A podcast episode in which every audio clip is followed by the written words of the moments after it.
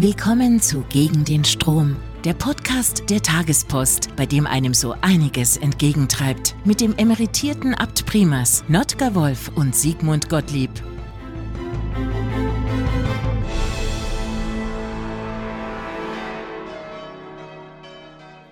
Notke, ich freue mich, dass ich mit einem Mann der Kirche, mit einem Gottesmann, mit einem Mönch über das Weihnachtsfest, über Weihnachten sprechen kann und seinen Wert. Was ist uns dieses Weihnachtsfest in unserem Abendland in Deutschland heute eigentlich noch wert? Die Frage stelle ich mir immer wieder. Wir sprechen über ein christliches Fest und wir sprechen über die Geburt Jesu und wir sprechen darüber, dass die Menschen gerettet werden durch Jesus. Denn euch ist heute ein Heiland geboren, Lukas 2. Darüber sprechen wir jetzt gerade. Aber wer spricht eigentlich zu Weihnachten, am Weihnachtsfest, in den Tagen um Weihnachten noch über solche Gedanken? Wer empfindet das eigentlich noch in der Mehrheit äh, der Bevölkerung? Ich habe hier meine Zweifel. Weihnachten, das ist für die meisten von uns im besten Fall ein schönes Familienfest, in dem es viele Geschenke gibt und in dem alles einen Preis hat, aber wenig mehr einen richtigen Wert. Willst du mir widersprechen? Ich glaube, es gibt auch noch anderes. Es gibt durchaus Familien, die noch miteinander schön abends feiern, wo man auch Geschenke verteilt. Am schönsten ist es, wenn die Kinder selber die Geschenke gebastelt haben und dann geht man doch in die Kirche. Viele gehen auch in die Kirche, habe ich den Eindruck, in die Mitternachtsmesse, weil noch ein stille, eine stille Sehnsucht dahinter ist. Denn die Botschaft ist ja auch Friede auf Erden. Und wir erleben so viel Unfrieden. Und wir merken, dass es so schwer ist, irgendwie Frieden herzustellen. Politisch schaffen wir es nicht. Und es bleibt uns nur mehr die Bitte, Herr, lass Frieden zu uns kommen. Aber Nordke, redest du dir jetzt das Weihnachtsfest nicht wirklich schön? Redest du es dir nicht zu schön? Ähm, wirst du hier nicht sentimental, wenn du darüber sprichst, dass es äh, sozusagen ein Fest ist, an dem die Kinder die Geschenke auspacken? Klar, je größer, desto besser, je teurer, desto schöner. Äh, ist das der Sinn von Weihnachten in seiner Tradition, in unserem Abendland, das ja, auch das gehört ja zur Wahrheit, das ja immer weniger Christen äh, in sich trägt. Ich glaube auch, dass viele nicht mehr wissen, weshalb sie eigentlich Weihnachten feiern. Das Christentum ist meiner Beobachtung nach am Verdunsten hier bei uns. Hat die Kirche, hat, um es etwas äh, äh, locker zu formulieren, hat dein Verein hier versagt? nämlich dem Weihnachtsfest in seiner ursprünglichen Bedeutung, in seiner Tradition, diesen Sinn zu verleihen und diesen Sinn wachzuhalten. Ich glaube, dass es viele Priester gibt, die sehr wohl an Weihnachten das auch rüberbringen in einer guten Sprache. Aber ansonsten ist es oft zu theologisch abgehoben rübergekommen. Wir müssen ganz klein buchstabieren. Was heißt das? Dass zum Beispiel ich sage, ja, Weihnachten mag vielleicht für euch nicht cool sein, aber für mich ist es cool, weil da ein ganz anderer auf die Welt gekommen ist oder Gott ganz anders, als die Menschen es sich erwartet hätten. Nicht als der große, prunkvolle König in einem schönen Palast, sondern als bescheidenes Kind in einer Krippe und das uns natürlich dann anspricht. Aber das ist, dass das Gottes Sohn sein soll, das ist ungeheuerlich. Und das finde ich absolut cool. Was sagst du zu der These, Weihnachten ist zu einem Fest der falschen Sentimentalitäten geworden? Oh, na, jeder darf auch ein bisschen sentimental sein. Man, äh, so wie man seine Kitsch-Ecke haben darf, darf man auch ein bisschen sentimental sein.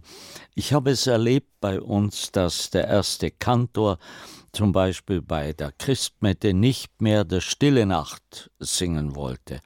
Das heißt, du, also alles, was recht ist, Stille Nacht ist ein Stück Ausdruck unseres gemeinsamen Bewusstseins und auch der Hoffnung. Die Leute sehen viel mehr dahinter als nur in dem Gesang und der geht einfach zu Herzen. Lass mal doch auch sowas zu. Sind wir doch nicht so intolerant. Warum muss alles in den Kühlschrank kommen? Nein, ich bin nicht intolerant. Ich will dich nur aus der Reserve äh, locken. Äh, ich frage mich auch, äh, du bist ja ein weitgereister Mann und hast den Blick auf viele Kulturen, auf viele Religionen.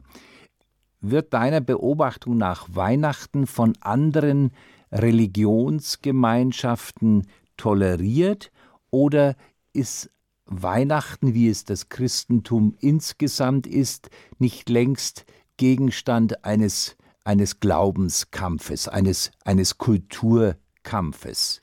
Der Kulturkampf wird nur bei uns von den Gegnern des Christentums geführt, von den bewussten Atheisten, die einfach alles Christliche aus unserer Gesellschaft ausradieren wollen.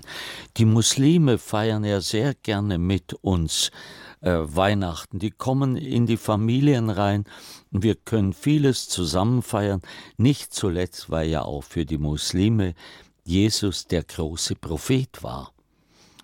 Also von daher auch habe ich gemerkt, die Buddhisten freuen sich genauso und, und die Hindus, auch wenn sie manchmal sehr, die Hindus, sehr nationalistisch sein können, aber letzten Endes spricht dieses Fest auch die anderen Religionen an oder die Menschen anderer Religionen, so muss ich sagen. Vielleicht soll man ja auch nicht äh, zu viel erwarten. Vielleicht ist es ja schon gut, sozusagen, wenn sich Familien, die sich möglicherweise ein ganzes Jahr nicht gesehen haben, weil sie ihre Mitglieder in der ganzen Welt verstreut sind oder weil es Konflikte innerhalb der Familie gibt, wenn die sich an Weihnachten sozusagen für ein paar Tage wiedersehen, nicht in falscher Harmonie, sondern einfach um sich wieder näher zu kommen. Und wenn, das gebe ich durchaus zu, wenn dafür Weihnachten gemacht ist, dann ist das ja schon ein äh, Wert an sich. Coming home for Christmas. Dann ist es schon ein Stück Friede auf Erden. Eine Erfüllung dieser Verheißung. Auch wenn es noch nicht Großartiges sein muss, bin auch der Auffassung, dass die Religionen oder die Menschen anderer Religionen, wenn sie wirklich tief religiös sind, unseren Glauben respektieren. Auch Weihnachten. Und da, da sehe ich das geringere Problem. Vor allen Dingen, Sie können nichts sagen gegen ein kleines Kind, das hier liegt. Und das war ja auch ein sehr hilfloses Kind. Wir trauen uns nur nicht, das so konkret vorzustellen, wie es in Wirklichkeit war, in diesem Stall von Bethlehem, äh, auf dem Stroh. Es wird ja dann äh, immer schön besungen, das ist ja auch lieb, aber ich glaube, die Hirten haben es als Erste erfahren, was das bedeutet. Aber weil sie auch mhm. arm waren. Und König Herodes war absolut dagegen der sah darin eine Konkurrenz.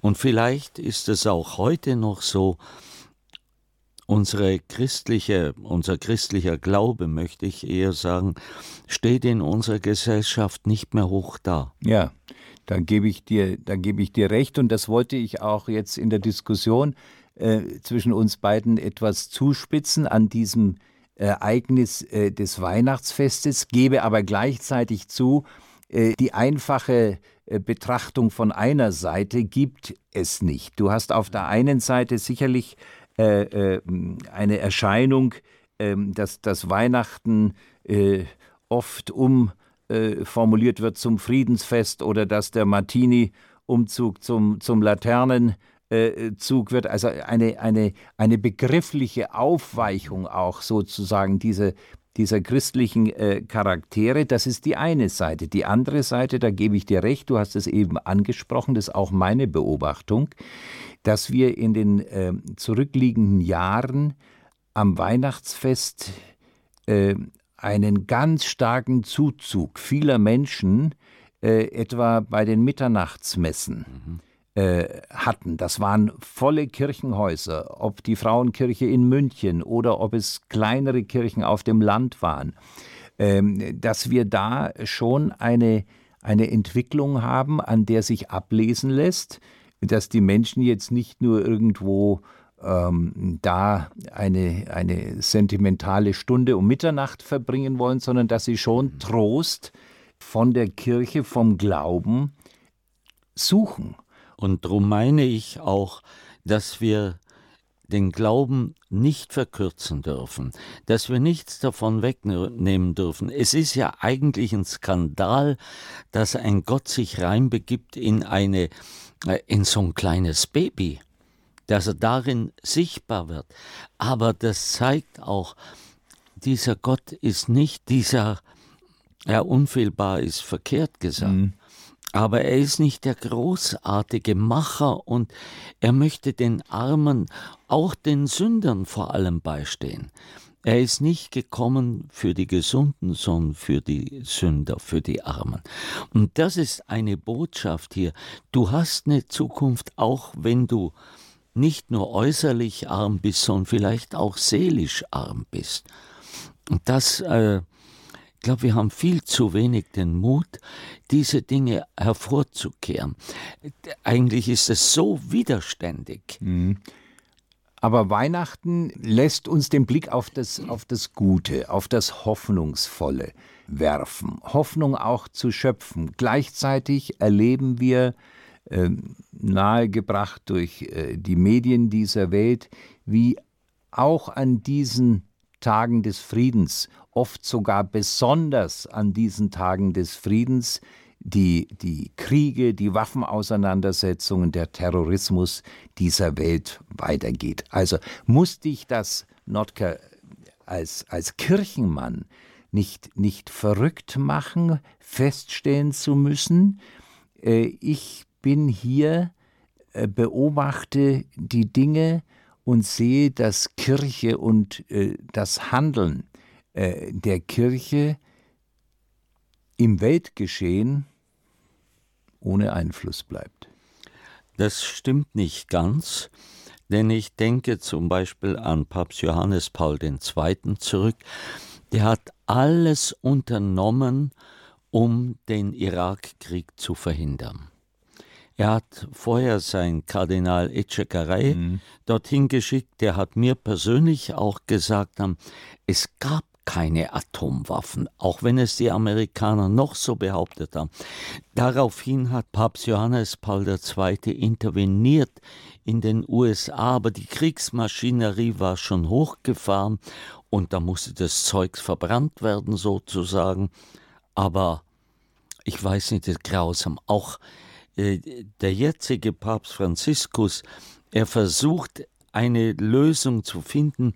Ukraine, Russland. Ukraine, Russland. Ja. Aber ähm, er tut sich wahnsinnig schwer, weil es keine alternativlose Lösung gibt, wie wir in einem anderen Podcast auch sagen. Wie findest du eigentlich diesen Satz, der, der, mir, der mir sehr gut gefällt? Die Welt geht nicht an der Stärke des Bösen, sondern an der Schwäche des Guten zugrunde.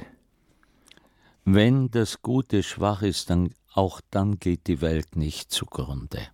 Ist das Gute zu schwach? Das kann oft schwach sein. Warum ist das so?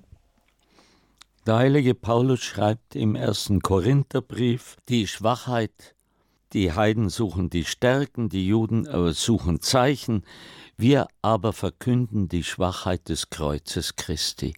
Jesus hat diese Not und äh, diese Unfähigkeit, würde ich fast sagen, auf sich genommen, eben nicht reinzuschlagen, keine Ge Gegengewalt auszuüben, sondern er ist dafür gestorben letzten Endes und er sagt dann Paulus, in der Schwachheit liegt die Stärke Gottes. Das ist ein ungeheuerliches Wort. Aber nur dadurch wird es glaubwürdig. Denn äh, wenn einer mit viel Panzern auffährt, dann ist er der starke Mann. Wenn er aber appelliert an die Menschlichkeit des anderen, dann schaut es etwas anders aus. Aber es gibt natürlich Auseinandersetzungen, in denen der Appell sozusagen an die Vernunft des anderen, etwa des Aggressors, wie im Falle Russlands, gar nicht verstanden wird. Ja, da stoßen wir an die Grenzen, nämlich hier taucht irgendwo immer wieder das Geheimnis des Bösen auf. Das lässt sich nicht in einer Teufelsgestalt schnell festhalten, aber es bleibt ein Geheimnis in dieser Welt, dass das Böse immer wieder sichtbar wird. Das in jedem von uns liegt? Zum Teil auch, aber nicht nur in uns, sondern überall auf der Welt kommt es hervor.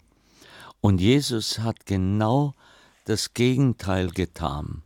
Er hat praktisch die Sünde dieser Welt auf sich genommen.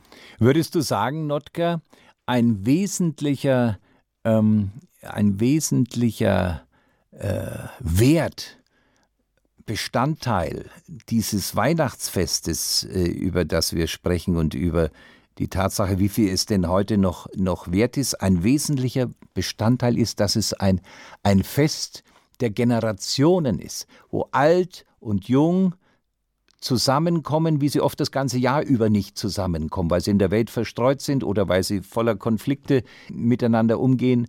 Ist das ein, das Fest der Generationen im, im Sinne Jesu? Ja.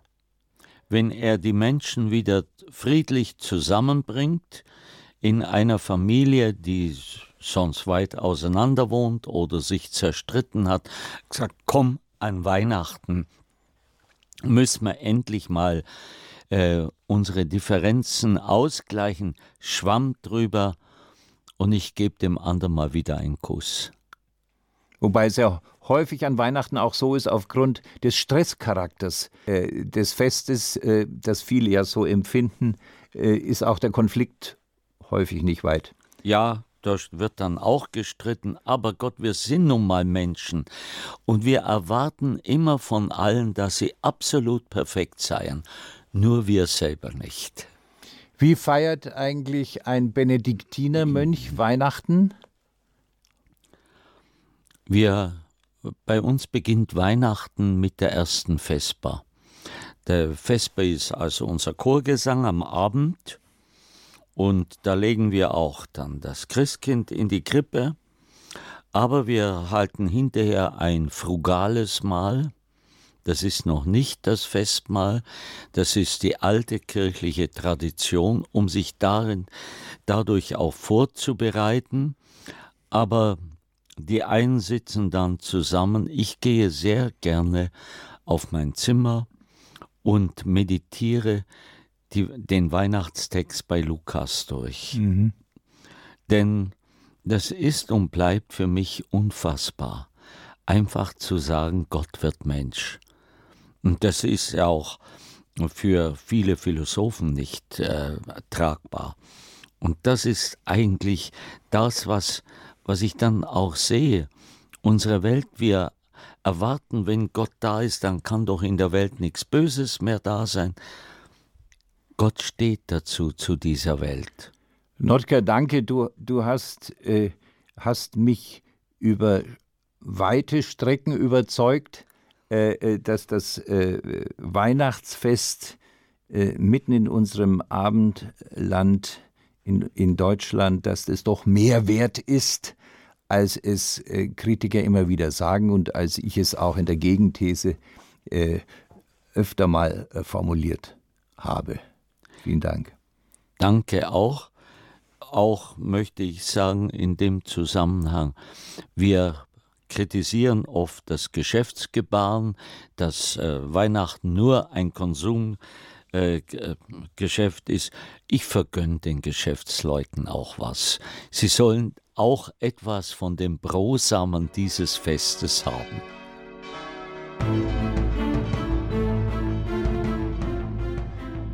Vielen Dank fürs Einschalten. Weitere Informationen unter www.die-tagespost.de. Die-tagespost.de